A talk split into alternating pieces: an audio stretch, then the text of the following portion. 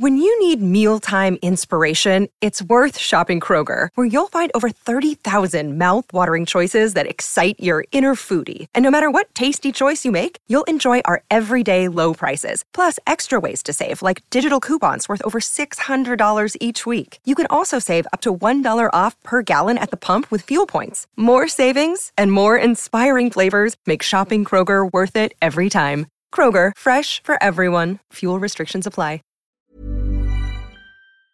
J'en ai marre, moi, d'une gauche, euh, d'une gauche et des écologistes qui donnent des leçons de morale, qui vous culpabilisent, qui vous culpabilisent quand vous prenez la voiture, quand vous prenez l'avion, quand vous mangez de la viande, qui vous traitent de raciste quand vous êtes pour le nucléaire, ou qui vous disent que vous êtes raciste quand vous euh, prenez un drapeau bleu, blanc, rouge. Eh bien, moi, ma France, c'est le drapeau rouge et le drapeau bleu, blanc, rouge. C'est celle aussi qui aime bien la gastronomie. C'est celle qui défend la voiture propre pour tous, qui défend l'avion propre à hydrogène pour tous, qui euh, défend le droit, euh, comme je le disais tout à l'heure, euh, à, à, à, au beau, au bon, au propre, à la sécurité, à la tranquillité, euh, à une vie digne, quoi. Voilà. Donc c'est différent, vous effectivement, des autres. Il a raison, Fabien Roussel. C'est vrai qu'on n'en parle pas assez de ces gens qui s'en prennent plein la gueule, qui sont persécutés parce qu'ils ont osé manger un steak tartare, franchement.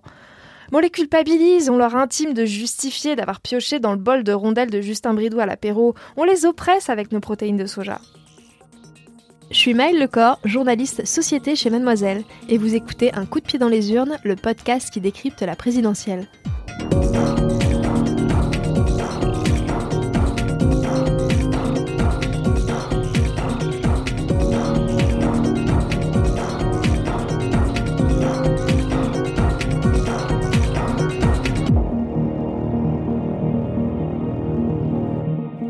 Incroyable quand même cette histoire de bidoche, non?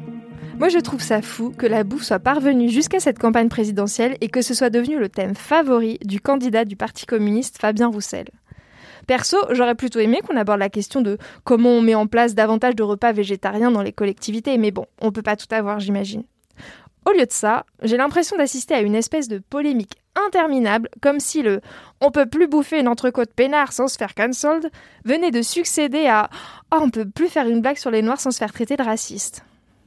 Je sais pas si vous vous souvenez comment ça a commencé. C'était en janvier dernier. Un bon vin, une bonne viande, un bon fromage, pour moi c'est la gastronomie française, mais pour y avoir accès, il faut y avoir des moyens. Et donc le meilleur moyen de défendre le bon vin, la bonne gastronomie, c'est de permettre aux Français d'y avoir accès. Et depuis, eh ben, ça n'en finit pas avec la sainte trinité de la gastronomie française, au nom du clacos, de la piquette et de la côte de porc. Amen. On dirait que Fabien Roussel a trouvé un super bon filon avec sa fixette sur la bidoche. C'est parti de l'idée que tout le monde devrait avoir les moyens de manger de la viande. Mais je crois que ce serait naïf d'y voir seulement une question de pouvoir d'achat. En France, selon une enquête IFOP de 2020, on est 63% à trouver qu'un repas est plus convivial lorsqu'il contient de la viande.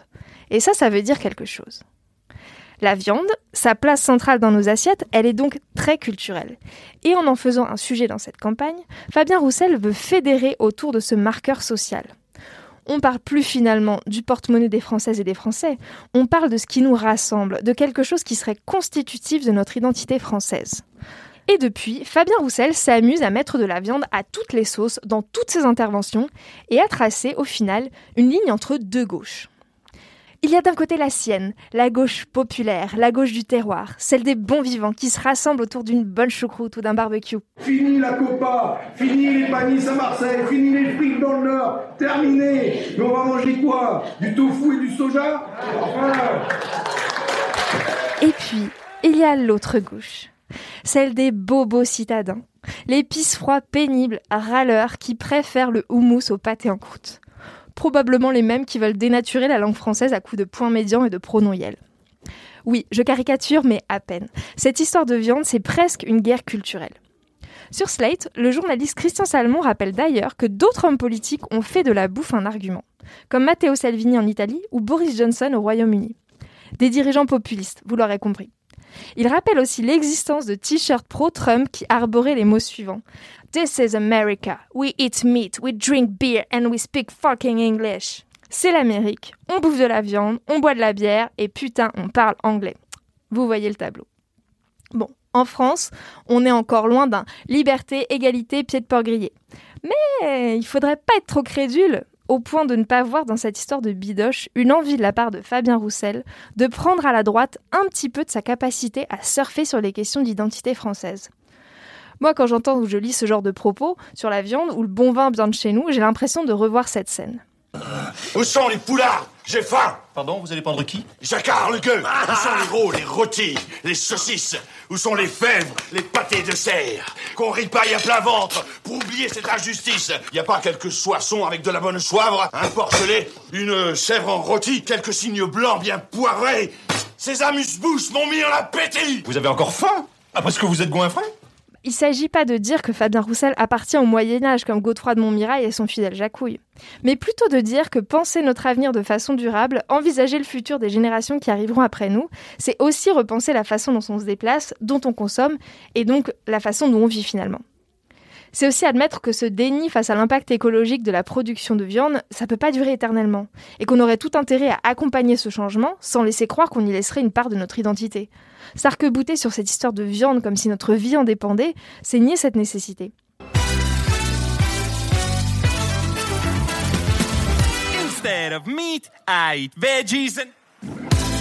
Je vais conclure cette chronique en vous invitant à écouter les candidats de la Lettonie au concours de l'Eurovision, qui chanteront en mai prochain une chanson pro-vegan et écolo qui s'appelle Eat Your Salad, et qui commence en substance par Au lieu de manger de la viande, je bouffe des légumes et des chattes. Et je vous laisserai découvrir le reste des paroles du même acabit. Car oui, ce serait dommage de laisser croire que les écolos aussi ne peuvent pas être des gros.